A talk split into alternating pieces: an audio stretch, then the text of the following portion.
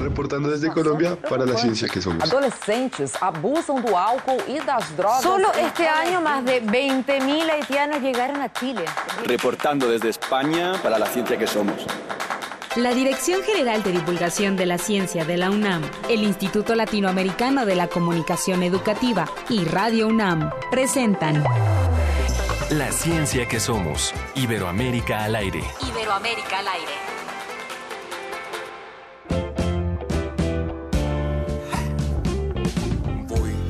La plaza en estado sideral para comer algo bien rico.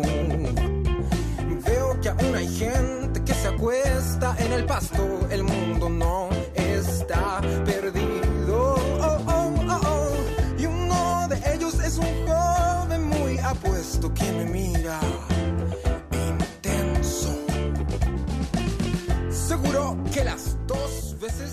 Escuchando Me llamo Sebastián, que así se llama este cantante, eh, músico, cantante y compositor chileno.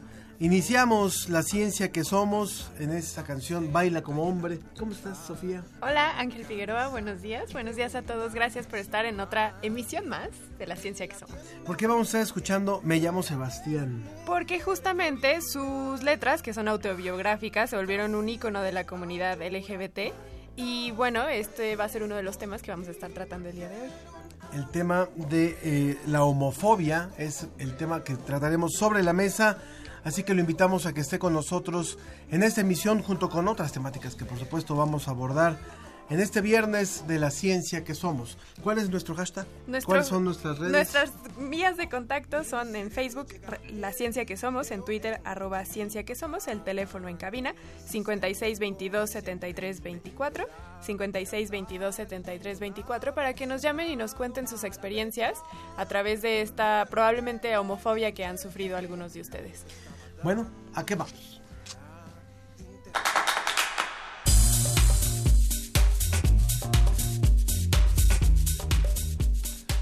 Como cada viernes y agradeciéndole a nuestro compañero José Pichel, tendremos el reporte de la Agencia Iberoamericana para la Difusión de la Ciencia y la Tecnología DICIT desde España. También hablaremos sobre el cambio climático y la seguri- seguridad alimentaria con el tema especial que nos trae Claudia Juárez para el portal Ciencia UNAM. Como se lo anunciábamos, sobre la mesa trataremos un tema muy especial, la homofobia, un miedo que agrede, humilla, violenta y mata.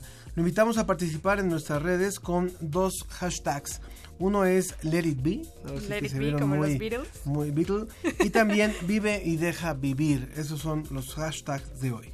Y también, Ángel, ¿tú cuando escuchas la alerta sísmica se te eriza la piel? Pues este, este pasado 19, sí, este, Sí. este pasado 19, antes no era así, pero después de lo ocurrido hace un año y de algunos falsos por ahí también, la verdad es que sí, Yo cambia la cosa. Yo creo que todos estamos ya muy predispuestos a que se nos ponga la piel chinita cada que escuchamos la alerta sísmica por lo pronto aquí en la Ciudad de México y vamos a estar hablando para saber si hay una relación entre el mes de septiembre y los temblores y también qué pasa con el estrés postraumático a un año del sismo. Reporte desde España. Agencia Iberoamericana para la Difusión de la Ciencia. Visit.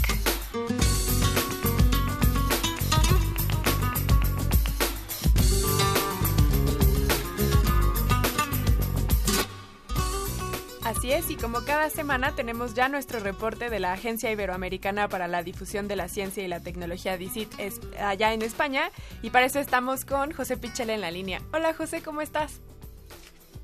Hola Sofía, muy buenos días eh, para vosotros y buenas tardes desde aquí, desde España. Nos da mucho gusto saludarte, José, y antes de entrar a los temas, a los temas de investigación que nos vas a platicar, nos interesa mucho también saber en qué va, en qué va esta, este problema que han tenido con el jefe de gobierno y el presunto plagio de su tesis, porque no es por el chisme, ¿eh? pero finalmente eh, tiene que ver con un asunto académico y que si- quisiéramos saber eh, qué ha pasado en estas últimas, en esta última semana. Bueno, pues eh, efectivamente ha sido un asunto eh, político eh, muy comentado estos eh, últimos días aquí en España, el presunto plagio de la tesis doctoral de Pedro Sánchez, el, presidente del gobierno.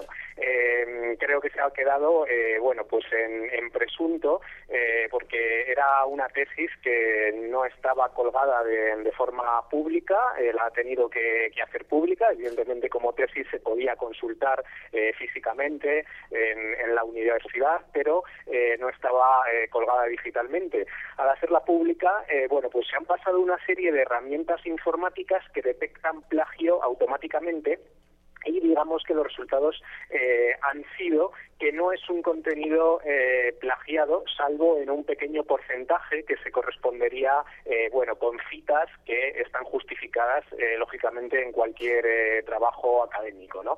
Entonces, bueno, pues se ha quedado un poco ahí, aunque luego ha aparecido también otro libro escrito por Pedro Sánchez, en el que parece que también había algunos párrafos copiados de otras fuentes y en este caso no había citas.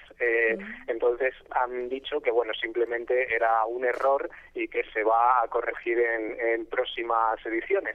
Un error de metodología, bueno, en eso hemos entretenidos un poco en el debate político eh, con tintes académicos, en este caso en España en los últimos días. Es, es raro, bueno, en, en nuestra en nuestro país también hemos tenido algunos doctores eh, ocupando la presidencia y la verdad es que, o, sobre todo más que nada de áreas económicas y demás, y nos llama la atención cómo en, un, en una España que ha sufrido bastante inestabilidad política, lo vimos cuando se quedaron sin presidente, sin jefe de gobierno durante un largo tiempo y finalmente se logró que, que hubiera un jefe de gobierno, en ese caso de la derecha, y ahora otra vez después de este nuevo nombramiento ya creo que España no le va bien otro otro cambio, ojalá que más bien pueda seguir caminando un gobierno y que le dé estabilidad al país, ¿no?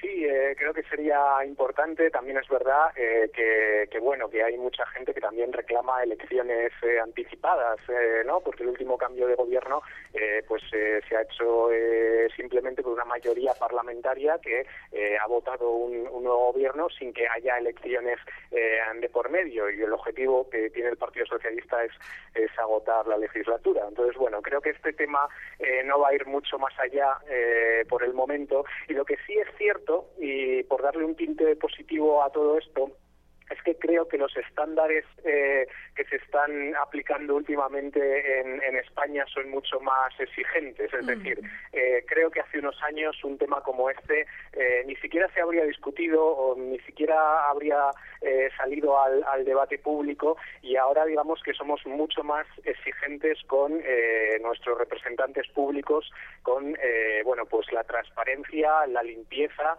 y creo que en ese sentido bueno pues las exigencias éticas están aumentando y eso es algo que creo que es bastante positivo, digo por, por eso, por buscarle una parte buena a todo Exacto. Bueno, retomemos, eh, creo que puede ser bueno unos, unos buenos cursos de metodología de investigación para el jefe de gobierno y ojalá que en eso quede. Vámonos a la información entonces, José.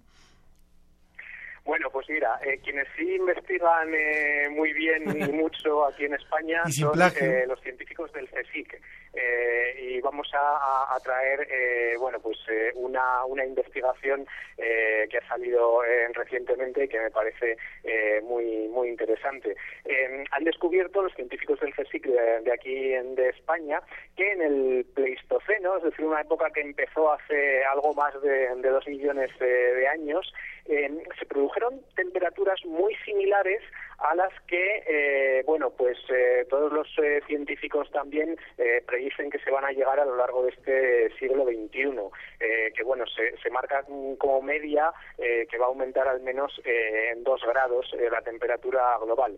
Bueno, pues resulta que, que en esa época que han estudiado, la capa de hielo de la Antártida Oriental se redujo muy significativamente.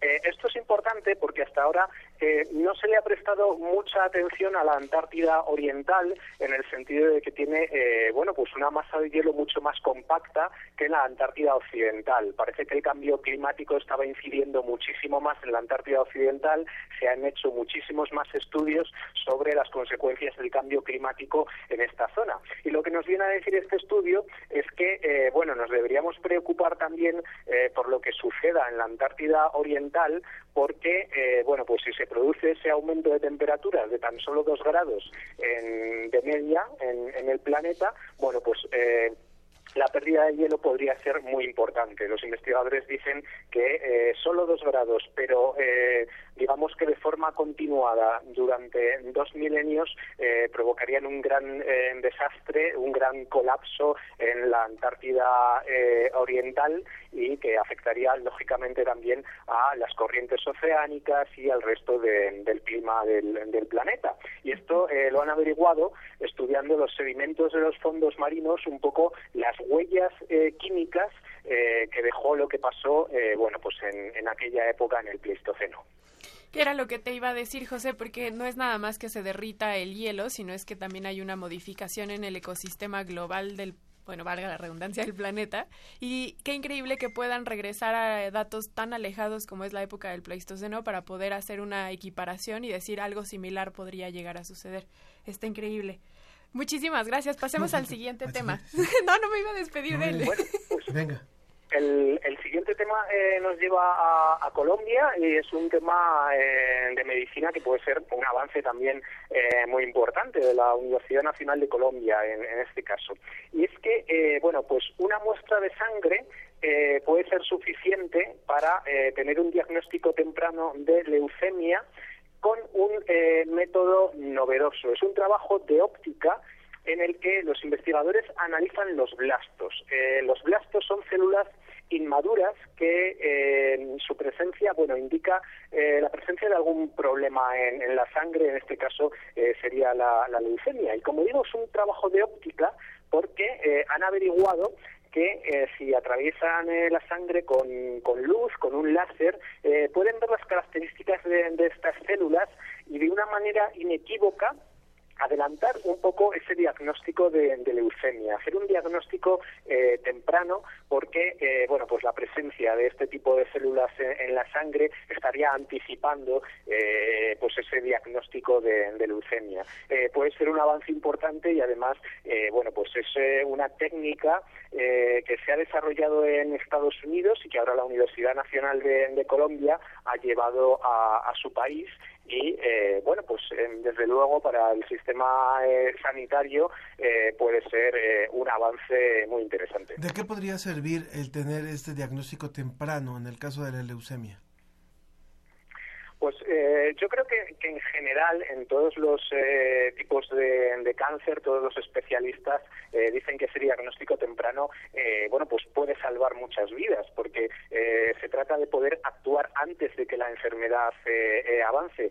No conozco realmente, bueno, pues en este caso cuáles serían las ventajas para tratar la leucemia, pero es cierto que en otros tipos de, cáncer, pues es muy beneficioso actuar cuanto antes mejor, ¿no? Poder eh, tratamientos cuando la enfermedad todavía no está eh, muy avanzada. Entonces, en el caso de la hematología, en este caso de la leucemia, pues bueno, no, no sé exactamente eh, qué tipo de, de tratamientos se, se, se, aplican y cuáles podrían ser eh, las ventajas, pero desde luego un diagnóstico temprano creo que es eh, muy positivo en cualquier tipo de, de enfermedad. Por supuesto. Por supuesto. Viajemos ahora de Colombia hasta Honduras. Pues sí, eh, acabamos, eh, si os parece, con otra noticia que, que, bueno, me ha parecido muy curiosa, tiene que ver eh, también con, con, el cambio climático. Resulta que en Honduras eh, hay bosques que, que, los llaman bosques nublados porque están envueltos en niebla. Siempre, eh, bueno, pues digamos que, que, siempre está nublado, que siempre los, los árboles de, estas zonas eh, cogen el agua directamente de, de las nubes. Eh, son, bueno, pues un lugar, eh, lugares preciosos de, conocer y de, y de visitar. Y eh, bueno, resulta que estudiando lo que ocurre con eh, los animales de estos bosques y en particular lo que ocurre con, las aves, los investigadores han llegado a la conclusión de que en los últimos años las aves están aumentando eh, de altura, es decir, eh, están habitando zonas que están cada vez más altas y, y que en los últimos años además eh, la media a la que se supieron han aumentado 7 metros.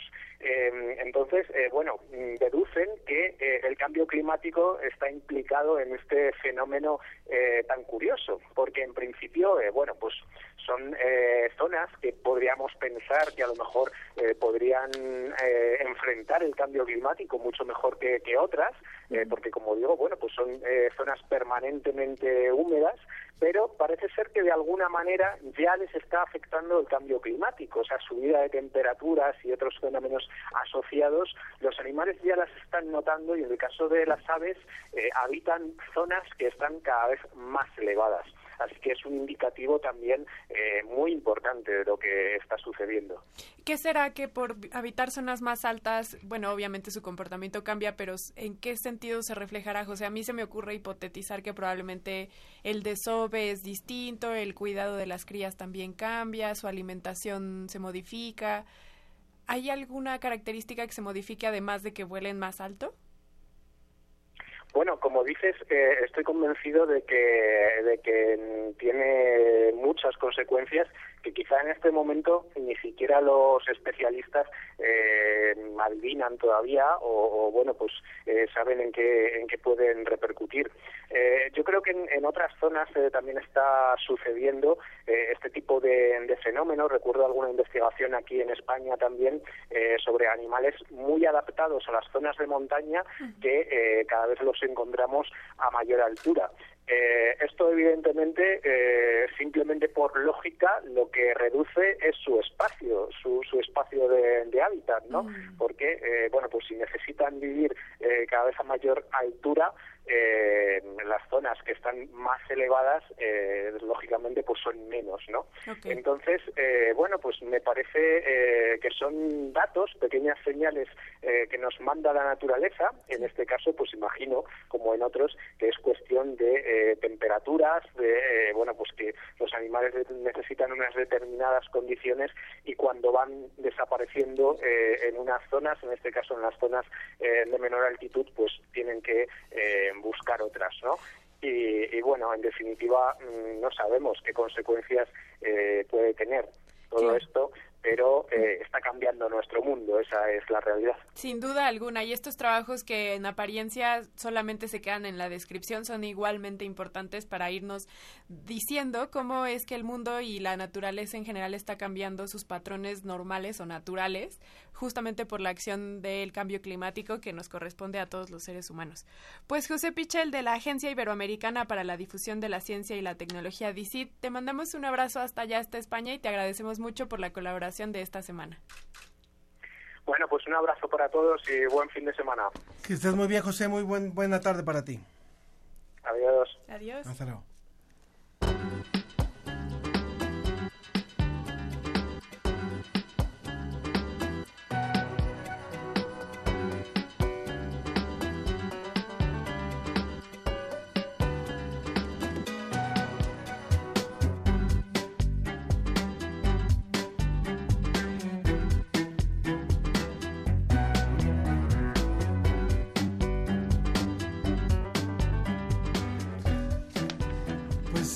Bien podríamos decir que estamos en los portales, porque fuimos, vamos de un portal a otro.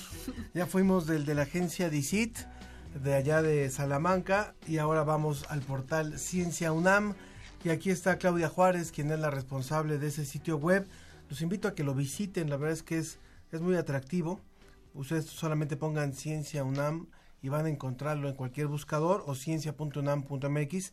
Claudia Juárez, ¿cómo estás? Hola, muy buenos días. Un gusto saludarlos. Un saludo al auditorio. Igualmente, Claudia, cuéntanos qué es lo más destacado que hay ahora en el portal Ciencia UNAM. Eh, veo que tocaron bastante el tema del sismo, entre otras cosas, pero tú nos vas a hablar de algunas notas en particular. Así es, pues lo más reciente que tenemos en, en Ciencia UNAM, pues es una entrevista eh, con el doctor Juan Pedro Lacleb, él es investigador del Instituto de, de Investigaciones Biomédicas Y eh, en esta sección de entrevistas que tenemos en el portal, pues nuestra intención es hablar de quiénes están haciendo la, ciencia, ¿no? Eh, dentro de la UNAM y en otras instituciones. Y en este caso eh, es muy interesante la trayectoria del doctor Juan Pedro Laclet porque él ha dirigido varias investigaciones que nos han permitido conocer más de cómo actúa o cómo se va desarrollando la cisticercosis, que es una enfermedad infecciosa causada por el parásito Tenia solium, que lo conocemos como la solitaria. Entonces, este parásito pues tiene eh, distintos ciclos de vida y de cuando es estado larvario, por ejemplo, pues llega al cerebro y causa una enfermedad que se llama cisticercosis y que pues puede tener secuelas. Entonces, el grupo del doctor eh, Laclet pues se ha dedicado a hacer estudios genómicos, de hecho han hecho el, genoma de, del parásito y sus investigaciones pues han tenido impacto en políticas de salud, ¿no? Incluso él estuvo en algunas reuniones en la ONU hace ya varios años en donde se le dio importancia a esta enfermedad, en México igual con la Secretaría de Salud y bueno, actualmente esta enfermedad podríamos decir que está más o menos eh, bajo control, pero pues ha sido un aporte importante lo que ha hecho él y su grupo desde el Instituto de Investigaciones Sociales, ¿no? Entonces, para que visiten nuestra sección de entrevistas en donde encontrarán, bueno, pues trayectorias tanto del doctor Laclet como de otros investigadores que tenemos. ¿Qué más tenemos? ¿Qué más tenemos en el portal? Pues tenemos, eh, nos estamos sumando también pues a todas las reflexiones, los análisis que se están dando a lo largo del año sobre el, pues los 50 años del movimiento del 68 y a partir del lunes estaremos toda la semana publicando un especial México 68 en donde pues arrancaremos con algunas infografías donde destacamos pues la lo que fue la década de los 60, sus principales procesos, ¿no? Lo que es pues el desarrollo de la píldora anticonceptiva, las luchas por las libertades, las luchas por los derechos eh, civiles, ¿no? En, Estados Unidos, por ejemplo, ¿no? Contra, pues, eh, todos estos movimientos contra la guerra de Vietnam, contra el racismo. Entonces, es una década, pues, bastante interesante y lo que tratamos aquí a través de distintos materiales, tenemos infografías, artículos, eh, algunas entrevistas, unas galerías en donde queremos destacar pues lo previo a esta década, ¿no? Como cómo se va dando el contexto y pues hasta llegar a México, ¿no? Que culmina, bueno, pues con el 2 de octubre, pero tenemos el contexto también previo de las Olimpiadas. Eh, entonces hemos estado, eh, nuestro equipo ha estado cubriendo algunos eh, coloquios que se han estado desarrollando en la UNAM sobre, sobre este tema y nosotros estamos retomando algunas informaciones de esto como un testimonio del doctor Manuel Peinberg, un destacado astrónomo que él pues estuvo activo en el movimiento, tuvo una participación importante. Entonces hay testimonios, hay, hay un artículo sobre los movimientos sociales en cómo ahora los percibimos, ¿no? Desde esos tiempos, cuáles eran las demandas de los jóvenes, que era más la libertad, ¿no? Las demandas más recientes, hasta, pues, las redes sociales que también son motivo de, de análisis y cómo se va... Eh, el ser humano va buscando uniones como para pues buscar ejercer o visibilizar lo que consideran pues que no está funcionando dentro de las sociedades. Entonces pues también nos estamos sumando a, estas reflexiones en, en, el portal Ciencia UNAM para que lo sigan, está muy interesante. Tenemos también una galería sobre ideólogos teóricos como Jean-Paul Sartre, como Simón de Beauvoir, como algunos de la Escuela de Frankfurt, que en esos tiempos, bueno, previos, pues marcaron mucho estas ideas, ¿no? De análisis social, ¿no? De la represión, de identidad, de la liberación, la libertad, ¿no? Con el existencialismo. Entonces nos adentramos a, esta parte. A mí me gustaría, antes de que nos hables del, otro tema que, trae Ciencia UNAM, invitar al público a, sumarse a esta reflexión también, porque de hecho eh, les puedo anunciar que la próxima semana abordaremos también aquí en el programa lo que era México a nivel de ciencia y a nivel de desarrollo, por ejemplo, lo que era la universidad hace 50 años y lo que es ahora, lo que ha evolucionado ahora. No es solamente hablar del movimiento, sí, muchos han reflexionado sobre el movimiento, pero también tanto en el portal Ciencia UNAM como en el programa La Ciencia que Somos, que por cierto, el próximo viernes estaremos celebrando el primer aniversario de este programa. eh, nos gustaría mucho abordar esto, ¿no? es decir, cómo, cómo se ha transformado, por ejemplo, la infraestructura en investigación de ciencia, la cantidad de investigadores, las temáticas que se, que se investigan, eh, los equipamientos de los laboratorios, los nuevos centros, institutos, no solamente de la UNAM, sino de todo el país, que se han ido sumando en estas cinco, cinco décadas a partir de que ocurrió este movimiento. Entonces nos va a servir de pretexto para analizar este tema y les, les voy a dar el, el número de cabina para que se puedan comunicar con nosotros, 56 22 73 24 56 22 73 24 posiblemente alguien de los que, de los que nos están escuchando alguna persona era, era estudiante en la UNAM hace Mi papá 50 era años. estudiante. Bueno, y él nos puede decir cómo eran los salones, cómo eran, cómo Los eran los la laboratorios, cómo era la moda, cómo eran los profesores, cuántos investigadores habían. Bueno, ¿Cómo a- era a la los que lo Ciudad de. México? En qué fin, temas entonces, estaban trabajando. Por es- ejemplo, la UNAM, bueno, en aquellos tiempos estaba lo del metro, ¿no? Que se estaba construyendo, creo que un año después es cuando se inaugura la, la primera línea del metro. Entonces estaban ahí también trabajando gente de la UNAM, ¿no? En, en el proyecto. en de- los de gobierno. ingeniería, ¿no? Entonces sería muy interesante Será- 56 22 73 24 y también a través de las redes sociales. Facebook, La Ciencia que Somos, y en Twitter, arroba Ciencia que Somos. Bueno, entonces, y nos íbamos al último tema de los que nos estabas Así es, recomendando. pues tenemos una sección eh, donde abordamos eh, información internacional, sobre todo noticias de del continente iberoamericano y pues estamos destacando ahorita un, un artículo en nuestro blog que se llama la, la ciencia en el mundo sobre un informe reciente que presenta Naciones Unidas sobre seguridad alimentaria y su impacto en el cambio climático. Y bueno, ahí se presenta cómo eh, el hecho de que las, los patrones de lluvia estén cambiando, las sequías, cómo está impactando en nuestra alimentación, ¿no? Y sobre todo, pues también ahorita que empezará un nuevo gobierno, pues también el plan frente al cambio climático, ¿no? Porque las acciones de adaptación y mitigación, que le llama la ONU la resiliencia, ¿no? Frente al cambio climático, pues veremos cómo va marchando, porque algunos estudios que han estado haciendo en México, investigadores, pues lo que han detectado es que algunos cultivos, por ejemplo, el café, ¿no? Se han reducido, el cacao, por ejemplo, ¿no? Este, al mismo tiempo de que hay plaga eh, de- de- eh, en el- esta planta, pues bueno, también el cambio climático tiene algunos impactos en, en la seguridad alimentaria. Entonces es un tema crucial y pues los invitamos a, a conocer este blog de la ciencia en el mundo, donde pues también estamos siguiendo temas que van más allá de, de México, ¿no? El blog está dentro del portal Ciencia UNAM. Así es, lo encuentran en el, en el portal Ciencia UNAM, www.ciencia.unam.mx y también los invitamos a que nos sigan en redes sociales, estamos en Facebook y en Twitter. Muy bien. Muy bien, pues muchísimas gracias Claudia Juárez, coordinadora editorial del portal Ciencia UNAM y jefa del Departamento de Noticias de la Dirección General de Divulgación de la Ciencia. Muchas gracias y hasta la próxima. Un saludo al auditorio. Muy bien. Gracias. Y bueno, les recuerdo, antes de ir a nuestra pausa de la hora, que en un momento más iniciaremos nuestra mesa. Eh, hoy hemos querido abordar el tema de la homofobia en, en nuestra región, no solamente en México, en, todo, en toda la región.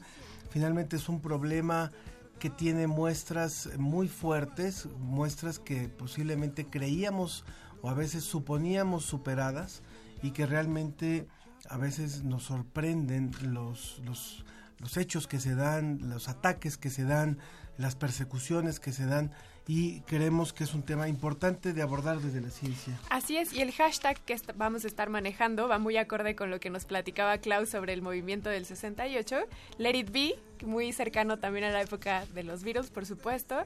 Entonces, también recuerden el otro hashtag que vamos a estar manejando, Vive y Deja Vivir, en nuestras redes sociales, Facebook La Ciencia que Somos, Twitter arroba Ciencia que Somos, el teléfono en cabina 5622-7324 para que estén en comunicación con nosotros.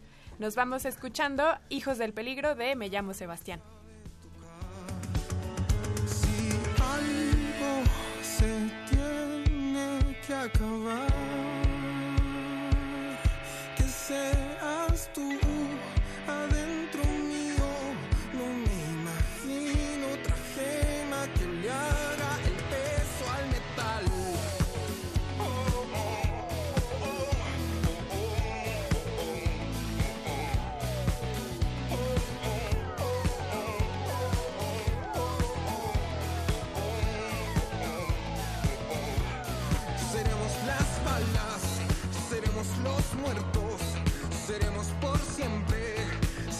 allá, en lo alto, donde no se juzga lo bueno, lo malo, ni la libertad. Somos hijos del peligro. Nuestro... La, ciencia, que somos. Iberoamérica al aire. Exposición gráfica. Por siempre, nunca más. 1968 1968-2018. Por la calle voy hilando el collar de mi pasión. Le invitamos a presenciar la exposición sobre la gráfica de 1968 del 27 de septiembre al 19 de octubre con acceso de las 11 de la mañana a las 8 de la noche en la Galería de Radio UNAM. Adolfo Prieto, 133, Colonia del Valle, cerca del Metrobús Amores. Entrada libre. La inauguración ocurrirá el 27 de septiembre a las 17 horas. Lo esperamos. Por siempre, nunca más. 1968-2018. Exposición gráfica. Radio UNAM. Experiencia sonora. El Museo del Templo Mayor exhibe La Reina Roja, el viaje de Xibalbá, que muestra las joyas y accesorios de la esposa del rey Pacal de Palenque y los resultados de las investigaciones que se han realizado en la cámara donde fue sepultada la sacerdotisa y miembro de la familia gobernante en la ciudad maya. El cuerpo es una réplica de fibra de vidrio a la cual se le ha colocado el ajuar que portaba la soberana, la Reina Roja, el viaje de Xibalbá, Museo del Templo Mayor, Centro Histórico. Que podamos levantar las palabras de los libros sin que lleguen a la boca, que se digan todas con el cuerpo. Los martes de danza de Radio UNAM y el colectivo Fisis, Danza y Artes Escénicas te invitan a disfrutar de uno de los clásicos de la literatura contemporánea en una adaptación coreopoética. Lils, coreopoética basada en La insoportable levedad del ser de Milán Kundera todos los martes de septiembre a las 20 horas en la sala Julián Carrillo de Radio UNAM. Adolfo Prieto, 133, Colonia del Valle, cerca del Metrobús Amores. La entrada es libre. Liberación sexual, situaciones efímeras e infidelidad. La vida de la pareja. Radio UNAM. Experiencia, sonora.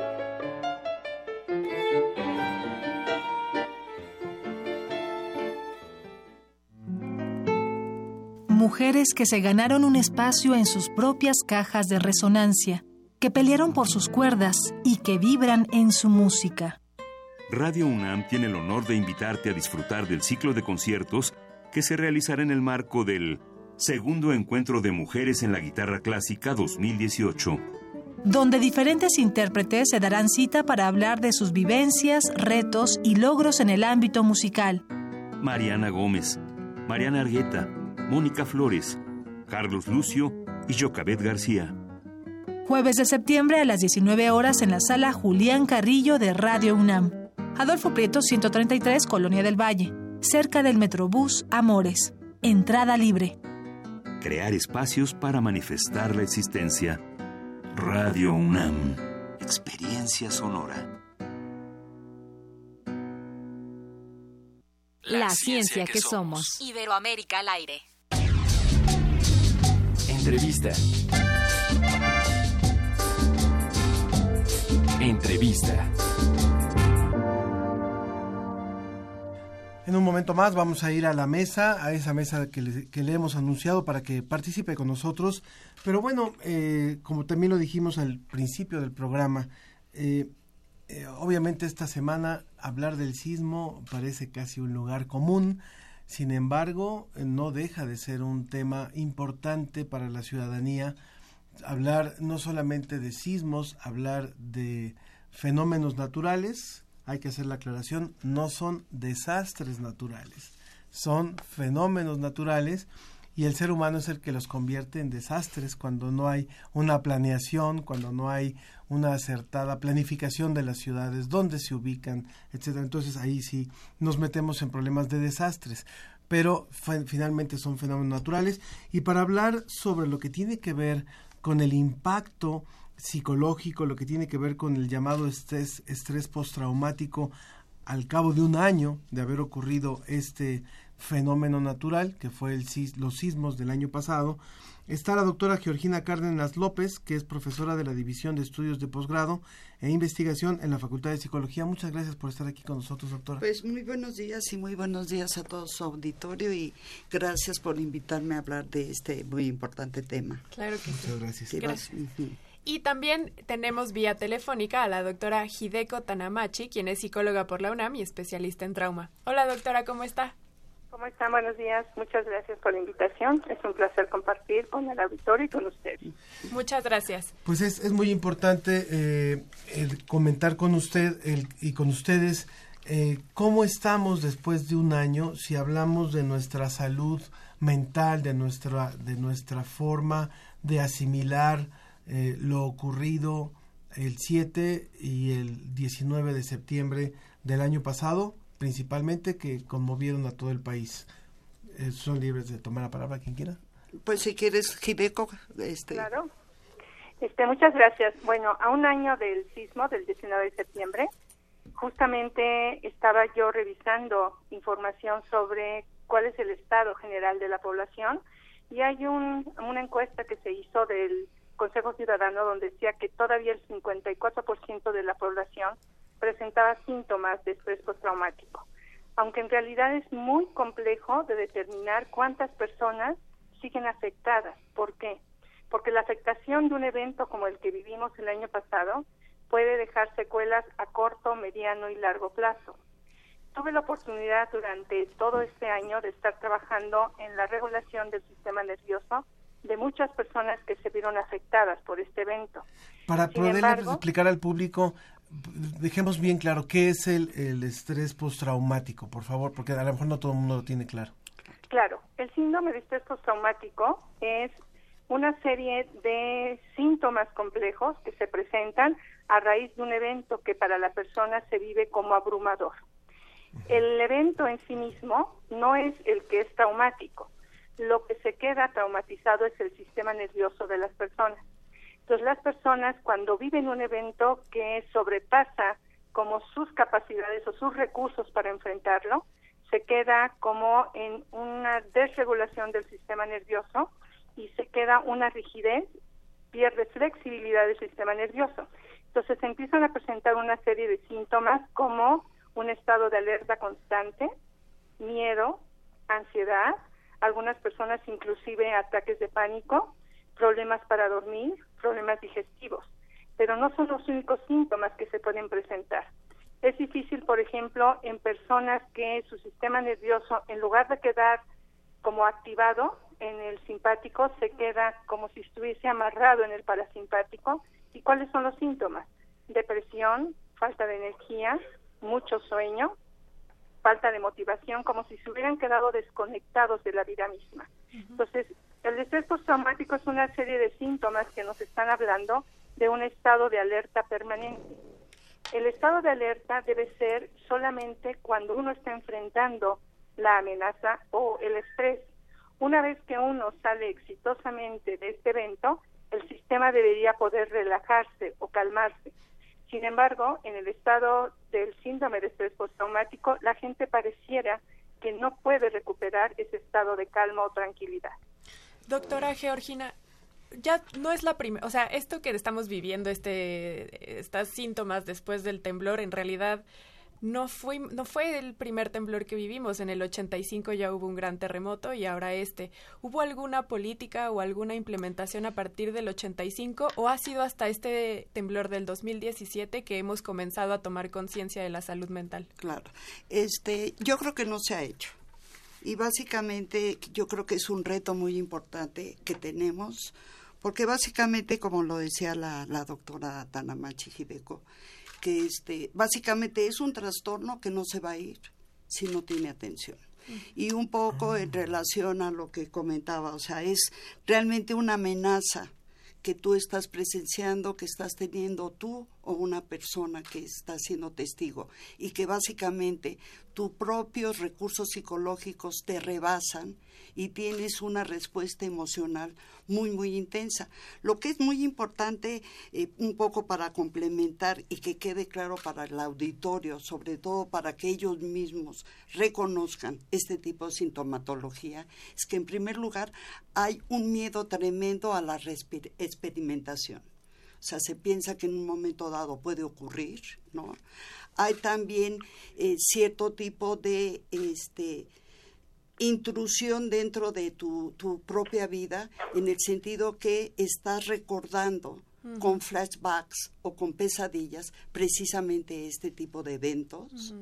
Este, tu estado de ánimo efectivamente cambia mucho, pero una de las cuestiones que es muy clave es que las personas muchas veces no acuden con el, este, especialista. El, especialista, básicamente porque les da, tienen pena, tienen vergüenza, tienen miedo, como que yo no lo pude superar. ¿no? Exacto, piensan que uno mismo tiene las estrategias para superarlo, pero a veces es imposible. Es imposible, ¿no?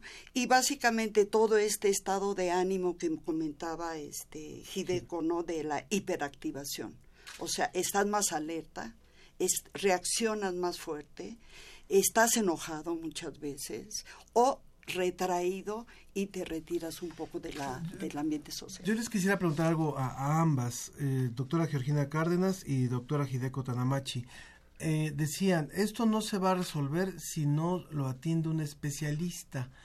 Y, y me preocupa porque yo entendía que el estrés postraumático podía ser como una especie de duelo cuando hay una muerte, por ejemplo, y los psicólogos lo, lo han estudiado muy bien, hay etapas del duelo, de la negación, de la, del reclamo, del enojo y después de, la aceptación. Y bueno, y hablan de decir, bueno, en un año más o menos, dependiendo de, de la cercanía, hay una, una superación y bueno, y se puede continuar con la vida, ¿no?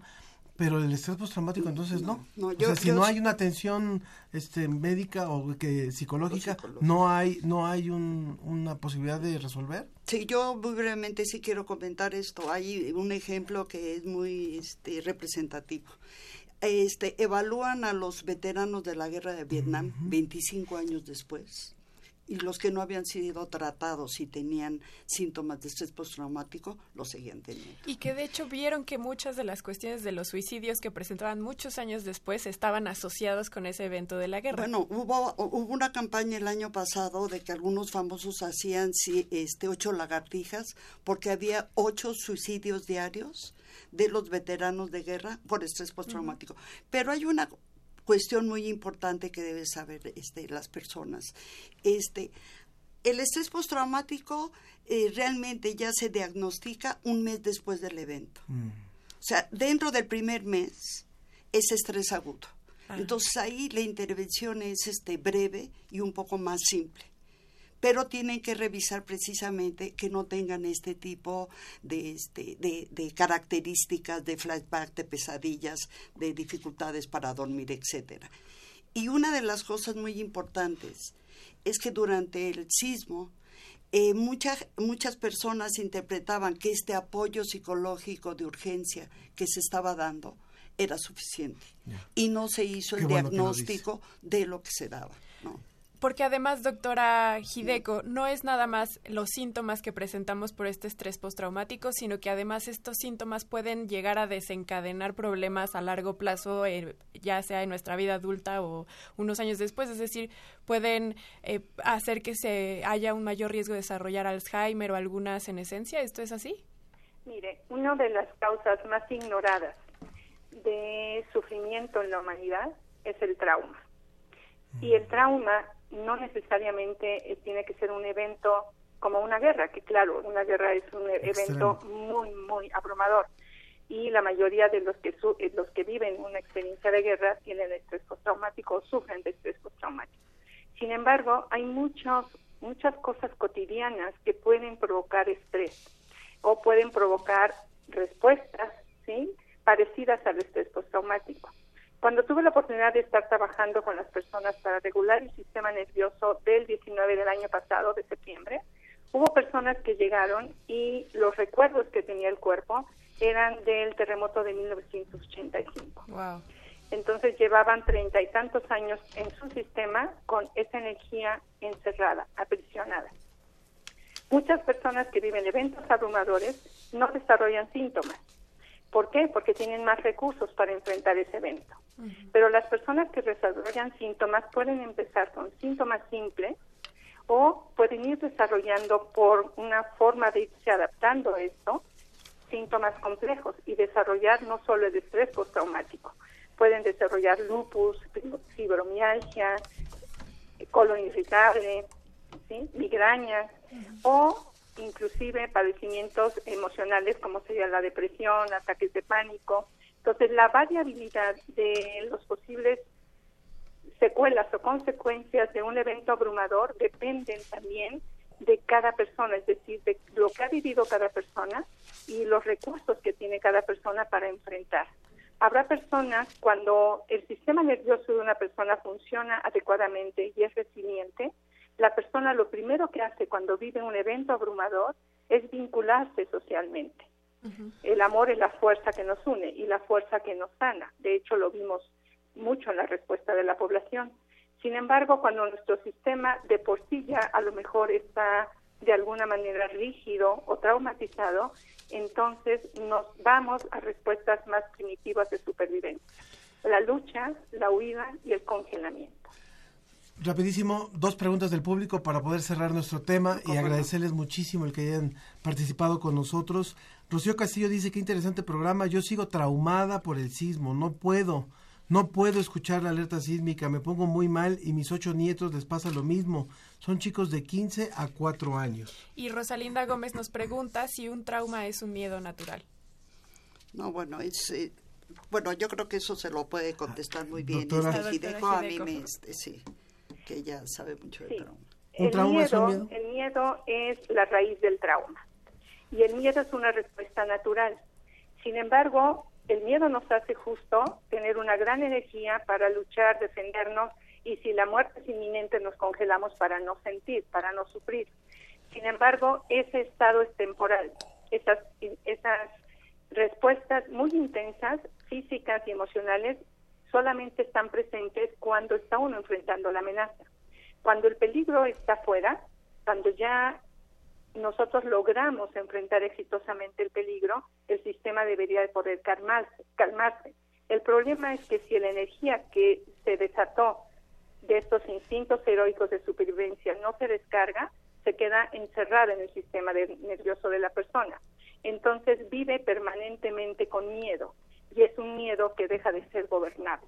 Se vuelve un miedo ingobernable y esta es la raíz del trauma. Creo que lo que nos ha dejado experiencias como estas, experiencias como encuestas que se han hecho en, eh, a nivel de Iberoamérica, como es lo de la Agenda Ciudadana de Ciencia, Tecnología e Innovación, es que desconocemos muchísimo y descuidamos muchísimo la salud mental. Nos ponemos muy al cuidado, o más o menos al cuidado de la salud del cuerpo, de cuando algo nos duele, pero la salud mental y más en nuestro país y más en las grandes ciudades y más cuando vemos los, los numerosísimos casos de linchamiento, cuando vemos los índices de suicidio, ojo, tenemos mucho que hacer en temas de salud mental. Les agradecemos muchísimo a nuestras dos invitadas sobre este tema, doctora Georgina Cárdenas de la División de Estudios de Posgrado e Investigación de la Facultad de Psicología. Muchas gracias por haber estado aquí con nosotros. Y a la doctora Hideko Tanamachi, psicóloga de la UNAM, también muchas gracias por haber participado. Muchas Gracias a gracias. a las María de. Los Ángeles Piña, de 93 años. Qué bueno que nos escucha, le gusta el contenido del programa. Lo tomamos con mucho respeto y con mucho gusto su comentario. Y también rápidamente, hablando justamente del tema del 68 y que mi papá fue estudiante, me mandó un mensaje diciendo que él era estudiante de la Boca 2 y en ese momento estaba prohibida la mezclilla, cosa que yo no hubiera podido usar el día de hoy porque vengo completamente de mezclilla. Se- estaba prohibido el peinado de cabello largo, fumar en la escuela y si te veían en la calle con el manifiesto comunista, la policía te llevaba detenido. ¿Qué tiempos? El, el director de una escuela donde yo estuve, que y no hace tantos años, decía que la mezclilla era de los obreros. La mez- es que originalmente Era la mezclilla la obreros. usaban los y él no, obreros. no aceptaba la mezclilla en esa escuela. Bueno, vamos rápido un poquito de música. Vamos a escuchar a propósito del tema que ya que ya vamos a abordar en nuestra mesa la canción Hormonas con ese intérprete que se, se llama Sebastián, o sea, Me y, su, llamo. y su nombre es Me llamo Sebastián. Y, y- y ya tenemos aquí a nuestros invitados, así es que en un momento más, la mesa sobre homofobia aquí en La Ciencia que Somos. A él le encantaba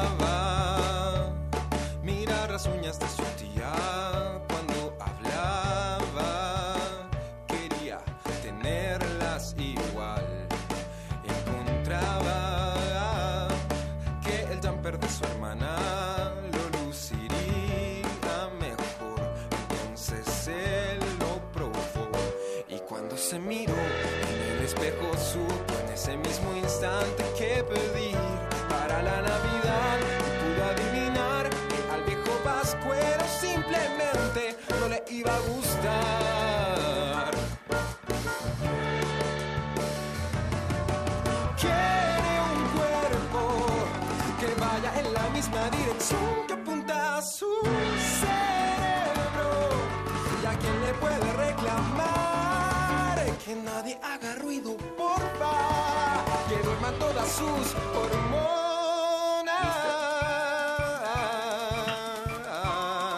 Hola chicos, ¿cómo están? Cuando grande se compró una peluca para usarla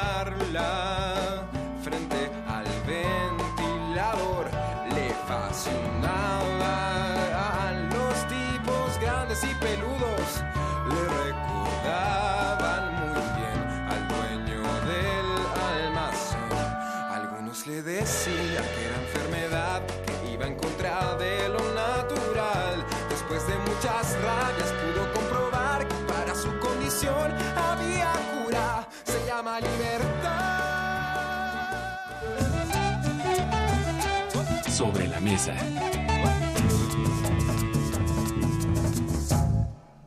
Continuamos en la ciencia que somos para dar inicio a nuestra mesa del día de hoy. Y para eso nos acompañan en este momento aquí presencial la doctora Tania Rosa Chan- Sánchez, perdóneme, Rocha Sánchez, quien pertenece al grupo de estudios de género y sexualidad de la Facultad de Psicología de la UNAM. Gracias, doctora. Gracias a ustedes por la invitación y a quienes nos escuchan. Gracias. También de manera remota tenemos a Ramón Martínez Rodríguez, quien es historiador de literatura, novelista y activista LGBT que está hasta España. Hola Ramón, ¿cómo estás? Hola, buenos, buenos días allí, ¿qué tal? Buenas tardes para allá a ti.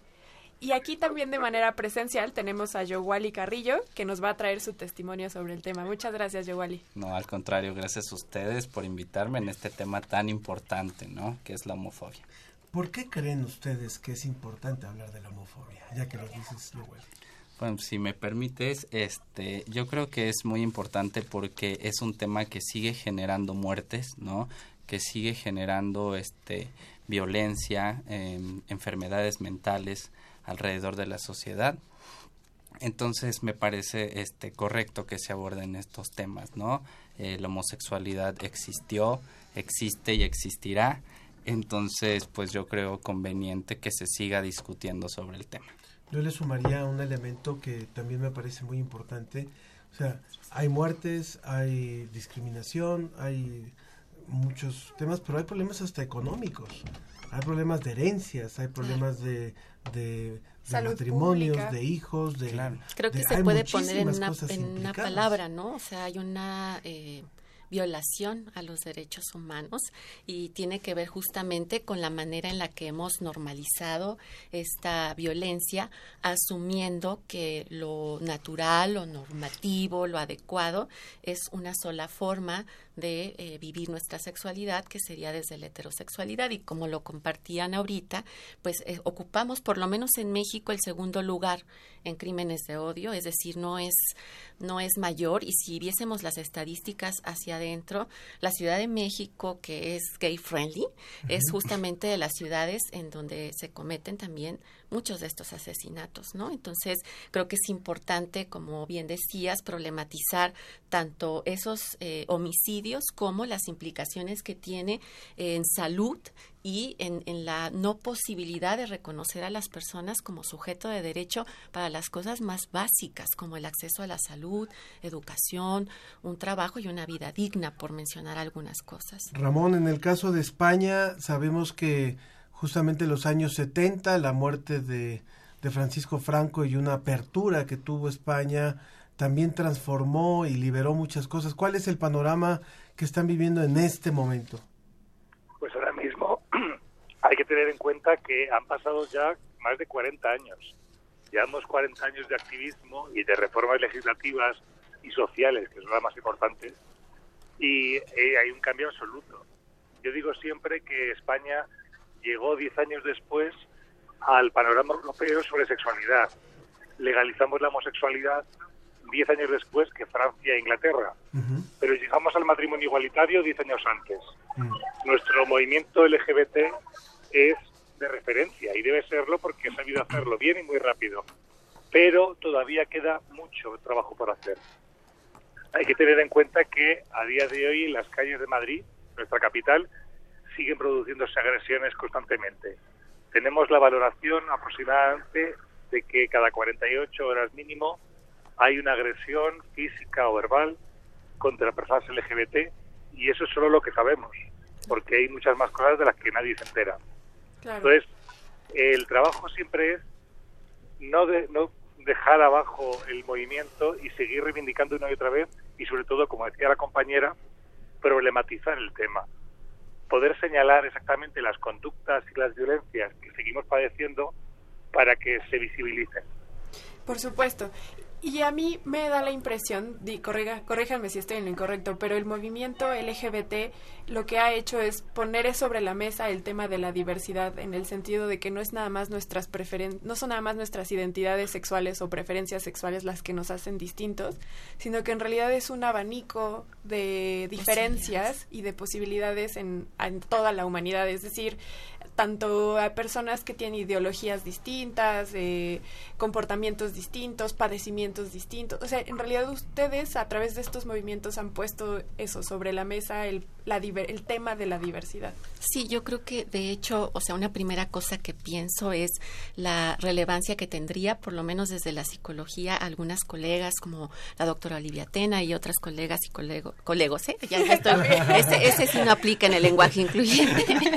eh, bueno, compañeras y compañeros que trabajamos en el tema, problematizamos hasta el término homofobia, porque ¿Qué es la homofobia, para empezar, no? Y, creo que algo muy importante ahí es reconocer que cuando en psicología hablamos de fobias, estás hablando de algo que deviene de una experiencia traumática y que ante una cosa o una situación que viviste, esa situación te va a provocar reacciones que no puedes controlar.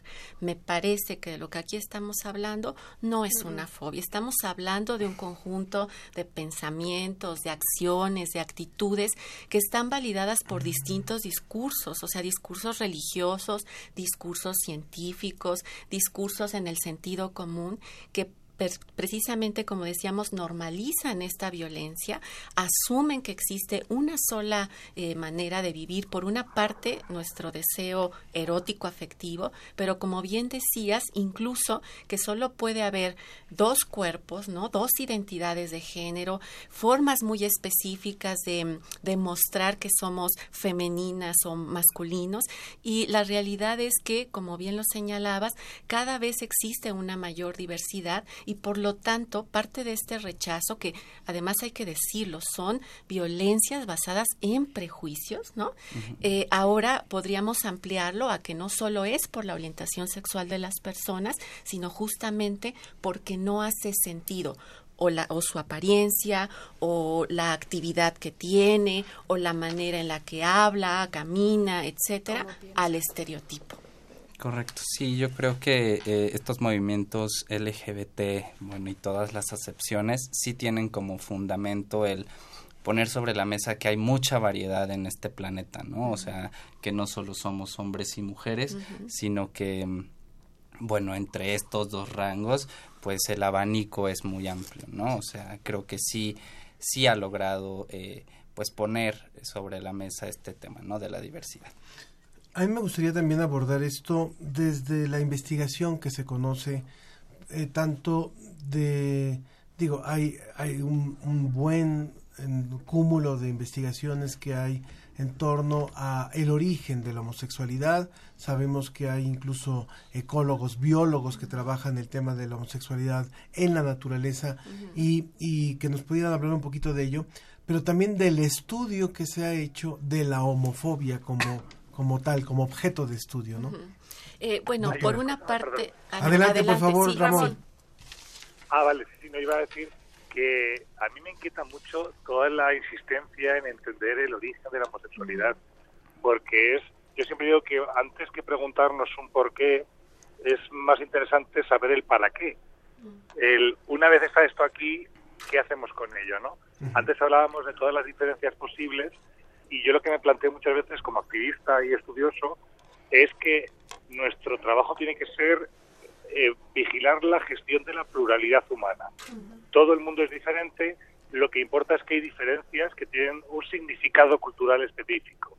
Y nuestro trabajo, más que entender cómo se produce la diferencia, debería ser cómo se significa esa diferencia de forma cultural para que caiga sobre ella una forma de violencia. Entonces, cuando se insiste tanto en si es algo genético, biológico, etcétera, me preocupa mucho el para qué queremos saber dónde viene la homosexualidad cuando es mucho más productivo entender cuál es el origen de la homofobia. Coincido, coincido plenamente en, en, lo que está señalando. O sea, me parece que a estas alturas el, el tratar de encontrar lo que lo, la mayoría de las investigaciones ha dicho es que justamente no se puede determinar que haya un solo factor y que al final creo que algo que necesitamos comprender es que no solo existe una gran diversidad, sino además nuestra sexualidad es dinámica, es cambiante, sin que esto se malentienda como un asunto de voluntad también de, ah, bueno, pues entonces mañana me va a gustar tal, ¿no? Eh, lo que quiero decir es que en realidad eh, es más en el marco de las restricciones y del orden eh, sexogenérico que históricamente ha atravesado muchas sociedades, es decir, que ha establecido no solo la manera de ver y vivir nuestros cuerpos sexuados, sino lo que eso supone en cuanto a qué puedes hacer, en qué espacios puedes estar, O qué debes o qué hacer, debes ¿no? ¿Qué se hacer, espera ¿no? de ti que hagas? Eh, ha ido conformando o configurando un orden social. Y entonces, cuando eh, este orden se rompe, que además ese es el asunto, ¿no? Eh, realmente si nos preguntáramos todas las personas que ahorita estamos escuchando esto, y yo qué tanto me, me apego a ese prototipo de persona, pues la mayoría estaríamos en deuda, es decir, porque no nos alcanza para dar lugar a esa idea tan cerrada, tan estricta de cómo tendríamos que ser. Porque además, si me permiten, creo que en general, independientemente de nuestra identidad y preferencia sexual, todos los seres humanos estamos en constante cuestionamiento de quiénes somos, Claro, qué claro, hacemos, claro. y al final nadie debería ser juzgado por su identidad. Eh, Nadie, o sea, ni siquiera las personas que somos heterosexuales eh, o que trabajamos para el gobierno o que nos gusta vestir de mezclilla, o sea, nuestra identidad no debería ser juzgada de ningún tipo. Todos los seres humanos tenemos derecho. Y eso me lleva a mi siguiente pregunta, que es, ¿por qué si juzgamos a las personas homosexuales desde el Estado, como decía Ángel, que se les niega, por ejemplo, a las personas a casarse o a las personas a que si su pareja fallece reciban la pensión de su pareja o que puedan adoptar? ¿Por qué si ellos contribuyen de igual manera al Estado, por qué el Estado no les protege de regreso? Mira, creo que hay algo fundamental. Todo aquello que sea amenazante para un orden social será causa de diagnóstico, patologización y exclusión, lo que sea. Pero la sexualidad ha sido históricamente un campo crucial para El vigilar, estigma. controlar, ordenar. Yo siempre digo que pensamos que la sexualidad es libre y no sé qué. Tengo una vecina que me platicaba un día que afortunadamente el vecino de arriba, porque vivo en un condominio donde todo se oye, lo hacía los viernes a las 10 de la noche Oh, y entonces era en el día a la hora adecuada, ¿no? ¿Qué quiero decir con esto? Que lo que menos tiene la sexualidad en general es privacía, al contrario, históricamente ha habido una serie de reguladores y controles. ¿Por qué? lo otro nos confronta porque hay mucho más que una cuestión, digamos, de, de erotismo. Ahora que decías eh, orientación, eh, preferencia sexual, quienes trabajamos con esto insistimos en llamarlo orientación sexual porque el problema con la preferencia es que la heterosexualidad ha sido el orden o la o la sexualidad incuestionable, la que todos tenemos que hacer. Entonces, ¿cuál es la palabra? Orientación, sexual, porque pareciera que puedes elegir como en dónde entrarle. Y desde ahí, desde ese orden es que amenaza en todos los sentidos porque la sexualidad está vista desde una lógica heterosexual eh, que tiene fines reproductivos y que por lo tanto tiene que ser hombre-mujer bajo condiciones que además permitan mantener un sistema socioeconómico. Quiero repetir eh, las vías telefónicas eh, para que se pongan en contacto con nosotros y participen también en esta mesa. Y después de dar los teléfonos, quiero poner un poquito reversa y, y ir a un punto que me pareció muy importante. 56 22 73 24 56 22 7324, por favor, acábense los oídos de nuestras de nuestro apoyo de telefónico para que pueda recibir sus llamadas y también a través de las redes sociales. Sí, en Facebook estamos en La Ciencia que Somos y en Twitter arroba Ciencia que Somos.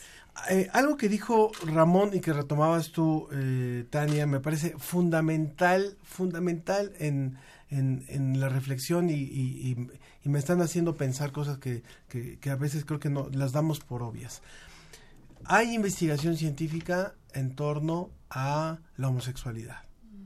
Y tal pareciera que el objeto de esa investigación científica es demostrarles a los heterosexuales, demostrarles a los detractores de la libre orientación sexual que esto es natural.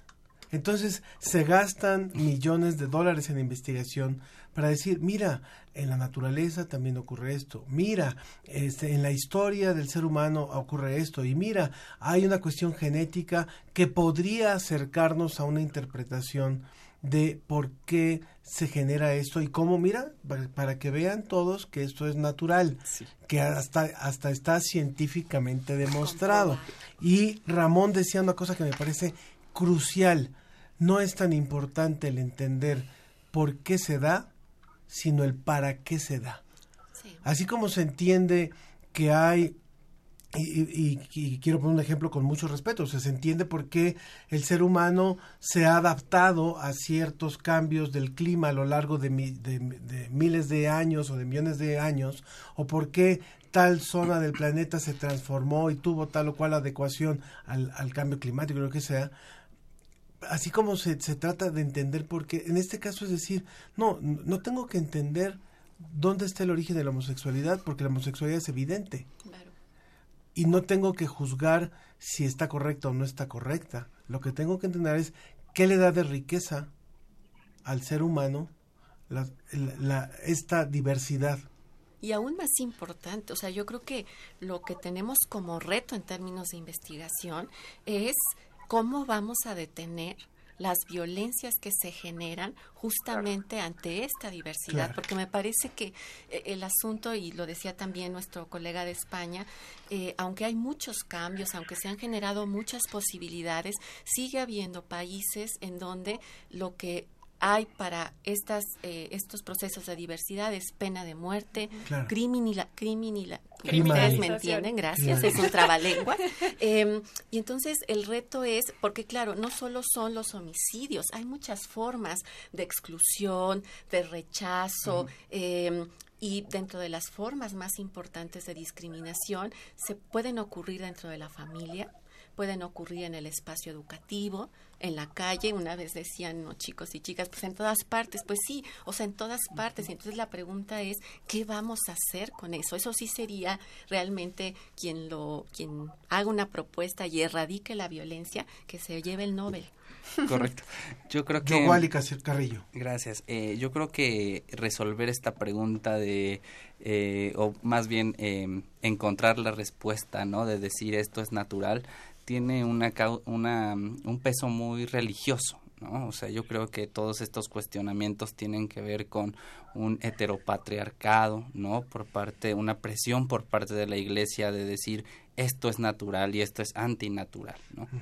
Entonces yo creo que nos hemos desgastado mucho este, intentando resolver eso, pues por una presión pues meramente de creencias religiosas, ¿no? De un poco también del miedo a lo desconocido, A lo este, diferente. a lo diferente, etcétera. Entonces, eh, sí es muy bien, muy, muy importante esto de, bueno, este, pues mejor resolvamos el para qué, ¿no? No Claro. el por, no el por qué o Yo quisiera preguntarle a Ramón, eh, desde su punto de vista como historiador de la literatura, ahorita que la doctora Tania mencionaba esta idea de la reproducción, de que tenemos que, este, que ser Sí, hombre sí, mujer sí. para reproducirnos, recordé que la definición biológica de especie, que es la que utilizamos en biología, Es horrible. eh, la, la definición de la eh, especie en biología es una, algo puede ser reconocido como especie si se reproduce y tiene descendencia fértil.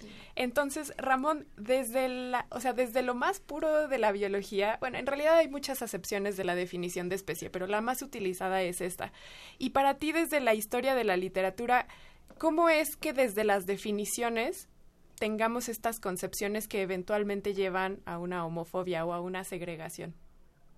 Fíjate que con esa definición de especie habría que asentir y afirmar que el clero católico no es una especie.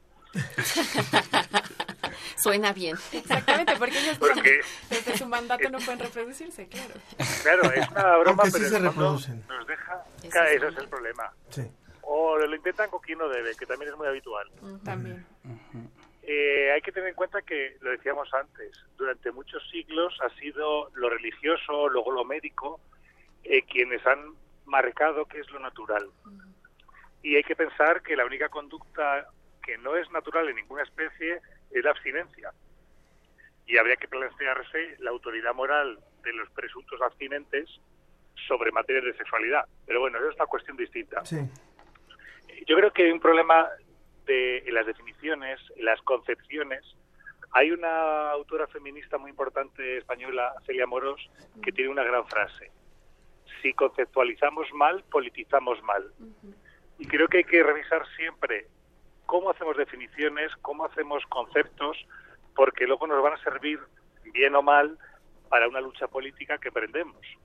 Pues creo que todas las definiciones sobre identidades, sobre herramientas de pensamiento activista, tienen que ser constantemente revisadas en una regulación, regulación, revolución perdón, constante para saber si de verdad trabajamos con los criterios que deberíamos. En este aspecto, por ejemplo, eh, la, la idea de una homosexualidad, una heterosexualidad, incluso la bisexualidad y últimamente la transexualidad o el transgenerismo, son conceptos muy recientes. En la historia de nuestra humanidad y nuestra literatura, claro, no siempre han funcionado esas ideas. Hay que también cuestionar si esos conceptos que utilizamos hoy siguen siendo válidos en lo social y si siguen siendo válidos en lo político. Porque mi aspiración como activista no es reivindicar identidades particulares que a veces individuales, sino, y es lo que se decía en España en los 70, y lo aprendimos eso de México, por cierto, en los 70 que también tuvo su historia, era liberar sexualmente al ser humano, que ninguna norma se pusiera por encima del libre consentimiento de dos personas. Y quizá hay que pensar que nuestras categorías modernas también nos pueden llegar a limitar. Así que habrá que hacer un diccionario nuevo. Claro. Creo que esto Creo que que, es- lo que- y lo que dice, perdón, ah, rapidísimo, responde a la pregunta de Estrega Dipolaris en Twitter. Dice eh, que si se- la duda se plantea si la diversidad sexual acepta a la pederastia. Y, y tú lo dijiste muy claramente, Ramón, es el consentimiento de dos personas. Y eso en la pederastia obviamente no, no aplica. Sí, yo, yo creo que eh, en, en esta posibilidad de entender y comprender la, la pregunta o lo que se está preguntando, no debemos olvidar el tener una mirada de derechos humanos y de bajo esa lógica reconocer que lo que se haga no violente la libertad que debe tener la otra persona, ¿no? Entonces ahí, eh, pues de antemano no entraría todo. Ahora, creo que es muy importante lo que está diciendo también eh, Ramón. Ramón, porque hay que decir algo fundamental. También puede haber no solo la discriminación interna, eh, externa, sino un proceso de endodiscriminación. ¿Qué quiero decir con esto? Que también todas las personas incorporamos esta información que prevalece, este cúmulo de prejuicios que lleva a una suerte de segregación, ¿no? En donde también hay jerarquías entre los distintos grupos. Eh, y yo creo que ahí, eh, con esto que está diciendo Yamón, Ramón, Ramón, perdónenme, tengo mucha información en la cabeza. Con esto que está diciendo Ramón, creo que invita a, como nos invita a todas y a todos a pensar cuál es el fin último del trabajo que hacemos desde el activismo, desde la academia, desde las vivencias propias, en la posibilidad de reconocer nuestras eh, experiencias diversas, amplias, etcétera. No es justo para que entonces mañana diga, ay, bueno, mi identidad es unicornio, ¿no? Y cada quien le aumentemos al, al eh, acrónimo 20 mil letras. Es reconocer cómo sigue habiendo y dándose un proceso de regulación sobre nuestros cuerpos, sobre nuestra sexualidad y que tenemos que estar muy atentas y atentos a ese proceso, a que justo haya em, una posibilidad de vivir de manera plena y autónoma nuestra vida sexual y pues ahí todavía hay retos pendientes. Eh, ya que ya que lo, lo habían mencionado, nos me gustaría irnos rápidamente al tema del estudio de la homofobia. O sea, no, no hemos hablado de este tema y me parece que es muy importante como fenómeno que no, que ha evolucionado, si bien eh, una mayor apertura en algunos grupos sociales, en algunas ciudades, mayor aceptación. Yo detesto la palabra, eh, esta palabra de tolerancia. hasta, es incorrecta. Hasta, se me, hasta se me olvida de tanto que me... Si la buscan en el diccionario, tolerar es dar chance a algo que no te gusta. y esa la detesto, por eso no, no, no me gusta hablar de tolerancia, sino de, de respeto, ¿no? De respeto. pero, ¿qué nos falta? ¿Qué estamos investigando en materia de homofobia y qué nos falta por investigar? Y también un poquito conocer el testimonio de lo que, de lo que has vivido. Ok. Eh, bueno, pues la verdad es que yo diría que formo parte de una generación que ya empieza a saborear los frutos de, de, muchas, de muchos años de lucha, ¿no? Este, eh, del siglo pasado, de estos 18 años que van de este siglo, eh, porque honestamente yo no he sufrido tantos episodios de discriminación en las calles, ¿no? Este, mi familia me aceptó eh, muy, muy bien. La verdad es que fui muy afortunado en el ámbito laboral. Eh, aun cuando se enteran que soy gay, no pasa mayores, ¿no? Nadie me juzga, no se me ha despedido. Este, actualmente tengo una pareja y pues no, vamos por la calle agarrados de la mano. Todavía existe ese morbo en la sociedad de voltear a verte, ¿no? O sea, pero finalmente no son miradas lascivas. Entonces, yo sí considero que que sí ha habido una gran evolución, ¿no? Que en México, ah, pues bueno, a pesar de tanto lamentable este crimen en contra de, las personas homosexuales, creo que sí hemos avanzado mucho, ¿no? Y la verdad es que al menos yo empiezo, este, o bueno, he podido disfrutar más de mi sexualidad, y, pues en este país, ¿no? Te escucho y pienso un montón de cosas porque además de trabajar con el tema de diversidad sexual, también trabajo con el tema de género, así a secas, ¿no? Eh, y es cierto lo que estás diciendo, o sea, ustedes están eh, viviendo las posibilidades de lo que se ha hecho hasta ahora, pero también me llama la atención eh, la manera en la cual en muchos jóvenes, ¿no? chicos y chicas, hay esta mirada como de, ay, cuánta exageración, si ya todo lo podemos hacer y lo podemos vivir. Y creo que siempre hay que complejizar mucho más quiénes somos en el marco de todo este entramado social, porque habría que pensar, y, creo que es muy importante, que las violencias no son iguales para todos y todas, ¿no?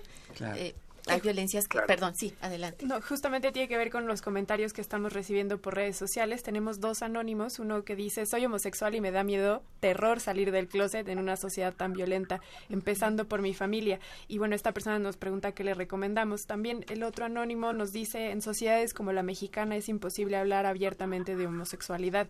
Y Oscar Borbolla dice que no está a favor de ningún tipo de violencia. La homofobia es terrible, pero seguirá existiendo mientras formemos sociedades tan cerradas, religiosas y machistas Y yo, por ejemplo, ahorita que hablabas del género en general, como mujer puedo decir que en México vivimos en una sociedad que es muy agresiva todavía a las mujeres.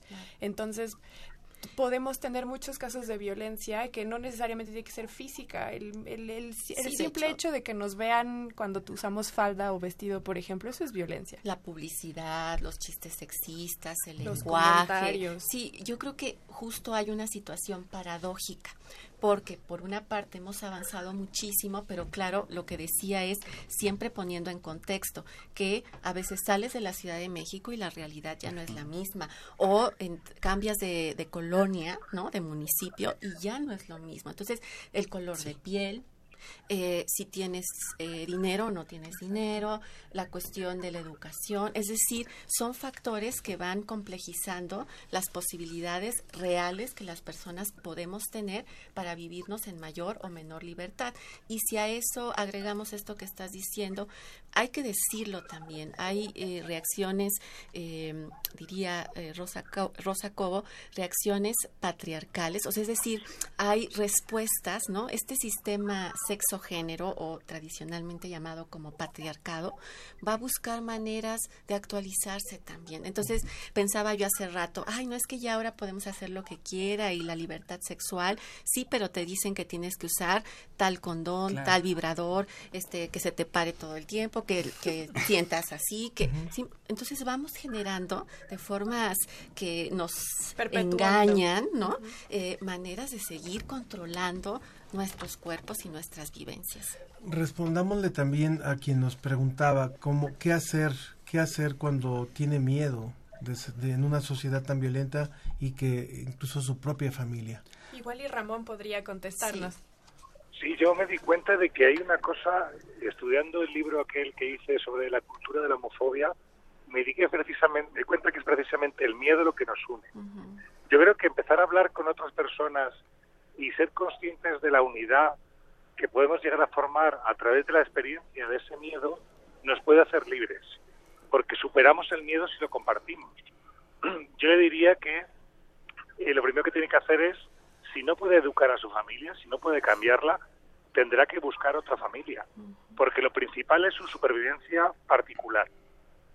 Y esa familia puede estar en muchas, muchas personas que vivan como él ha vivido su situación.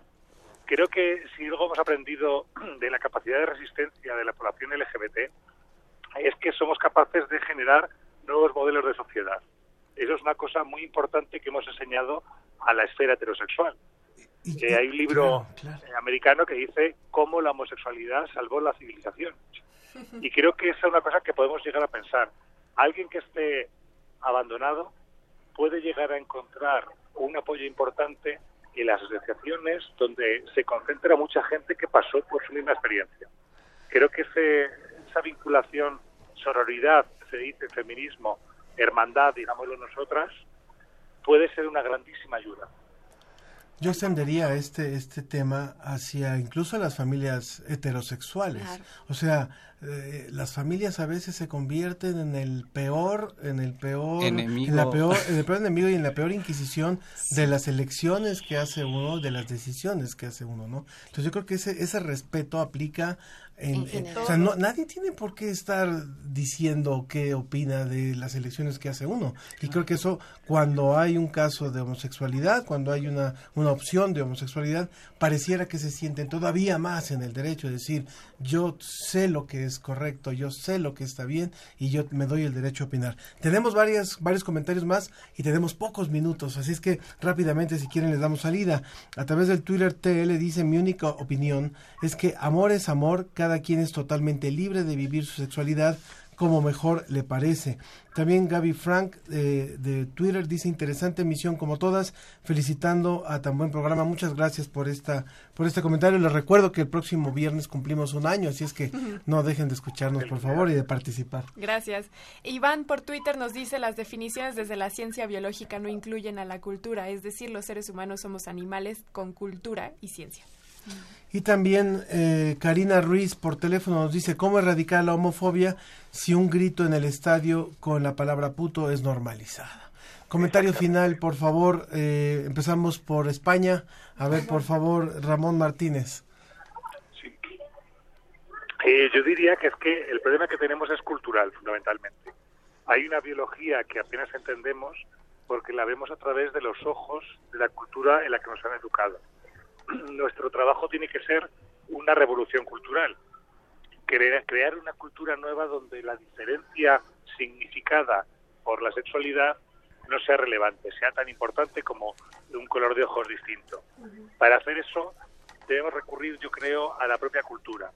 Hay que defender la presencia libre de contenidos LGBT en el cine, en la literatura, en, en todo el tipo de arte, porque así iremos consiguiendo, a través de la educación, con esas herramientas, nuevas generaciones que paulatinamente se irán liberando. Yo siempre digo que en 50 años podemos conseguir una- un mundo libre de homofobia si de verdad, de verdad nos implicamos en la cultura y en la educación para que en dos generaciones desaparezca el odio. Estoy muy de acuerdo contigo, Ramón. Trabajemos juntos la, eh, la erradicación de la homofobia y de la misoginia también, por favor. Doctora. Claro que sí. Este, ¿Quién quiere empezar? Bueno, eh, Venga, si Yowali. Carrillo. Gracias. Este, pues yo le diría a todas las personas que nos están escuchando eh, que se identifican, ¿no? Eh, o que tienen gusto por su mismo sexo, eh, que salgan del closet, ¿no? Sin importar si creen que su familia los va a aceptar o los va a rechazar. Yo considero que venimos a este mundo a ser respetados, no a ser aceptados, como ya lo bien comentábamos Ni a tolerados. y ni a tolerados, ¿no? O sea, venimos aquí a amar, a ser como somos. ¿Y qué importa si es genético? ¿Qué importa si es social? ¿No? Somos así y pues yo creo que hay que ser, simplemente hay que ser, ¿no? Muy bien, muchas gracias, Muchas gracias. Eh, Doctora pues, Tania Rocha, del y- Grupo de Estudios de Género y Sexualidad de la Facultad de Psicología. También cuéntenos de su programa. Sí, eh, pues pienso muchas cosas, pero como tengo que ser precisa, creo que algo fundamental sin duda es la educación. Precisamente en un proyecto que trabajo con familias por igual, la idea es reconocer la importancia que tiene empezar a desvincularnos de estas lógicas tan estrictas, tan estereotipadas de educar en general a las personas. Creo que en general también necesitamos informarnos más para quitarnos estos prejuicios, es decir, la desinformación, la falta de información es lo que abona también a la homofobia. Y eh, en relación al programa, pues nos pueden escuchar, es un programa que también forma parte de Radio UNAM, de la Facultad de Psicología, que se llama Con-Ciencia, con Ciencia, Psicología y Sociedad y nos pueden escuchar los lunes a las 6 de la tarde por 96.1 y se retransmite los eh, jueves a las 7 de la tarde o noche por el 860 de AM. Creo que también ahí se da el espacio para dialogar de esto y en la página de Facebook que tengo con el equipo que trabajamos, que es UIGS, Wix, guion bajo UNAM. Estamos todo el tiempo pues promoviendo y llevando a cabo actividades que permitan sensibilizar. Me parece y me viene en mente una investigación eh, con un colega que trabajamos hace tiempo en donde la cercanía, la posibilidad de conocer al otro o a la otra en sus diferencias ayuda también. Ramón, rapidísimo, ¿el nombre de tu libro? Es la cultura de la homofobia y cómo acabar con ella. Ok, nos pide eh, Rómulo Galvez, si, si alguien lo puede reducir, resumir en 30 segundos, hablen de las terapias de conversión. Es, es un- una violación a los derechos humanos, la ONU ya lo señaló y, no, o sea, nadie, nadie, incluidas las personas que trabajamos en salud mental, tenemos derecho a o asumir que se puede cambiar la orientación, la identidad y las vivencias sexuales de las personas. Muchísimas gracias a los tres por esta mesa tan importante y fructífera. Le agradecemos a Ramón Martínez Rodríguez, historiador de literatura, novelista y activista LGBT, quien estuvo con nosotros desde España. Un placer absoluto, un abrazo. Gracias a Yowali Carrillo por su testimonio, muchas gracias. Gracias a ustedes. Y a la doctora Tania Rocha San- Sánchez, del Grupo de Estudios de Género y Sexualidad de la Facultad de Psicología de aquí de la UNAM. Gracias. Muchísimas gracias por la invitación y un abrazo para quienes nos escuchan. Muchas gracias. Y recuerden que la próxima semana, un año de la ciencia que somos, los esperamos, por supuesto, para que hagamos juntos la emisión de la próxima semana. Y agradezco, agradecemos a todos los que hacen posible esta emisión. En, los, en la producción, Susana Trejo, Janet Silva. En la asistencia de producción, Ciania Velázquez y Alexis Durán. En la operación técnica, Ricardo Pacheco y Arturo González. Y en la producción general, Claudio Gesto. Eh, Yo soy Ángel Figueroa y mi compañera es Sofía Flores. Y todavía hay otra, otro Sí. Twitter sobre el tema de los sismos. La última, Tulpa nos escribe, dice, yo estuve un mes durmiendo pocas horas con la puerta abierta, tenía los tenis y la chamarra en la mano y me daba miedo bañarme y casi salía con la mochila de vida a todas partes. Te abrazamos, Tulpa, todos estamos iguales. Bueno, nos vamos escuchando todavía. Me llamo Sebastián, Varita Mágica, y esto ha sido la emisión de hoy. Muchísimas gracias, que tengan un excelente fin de semana. Adiós. lo devuelva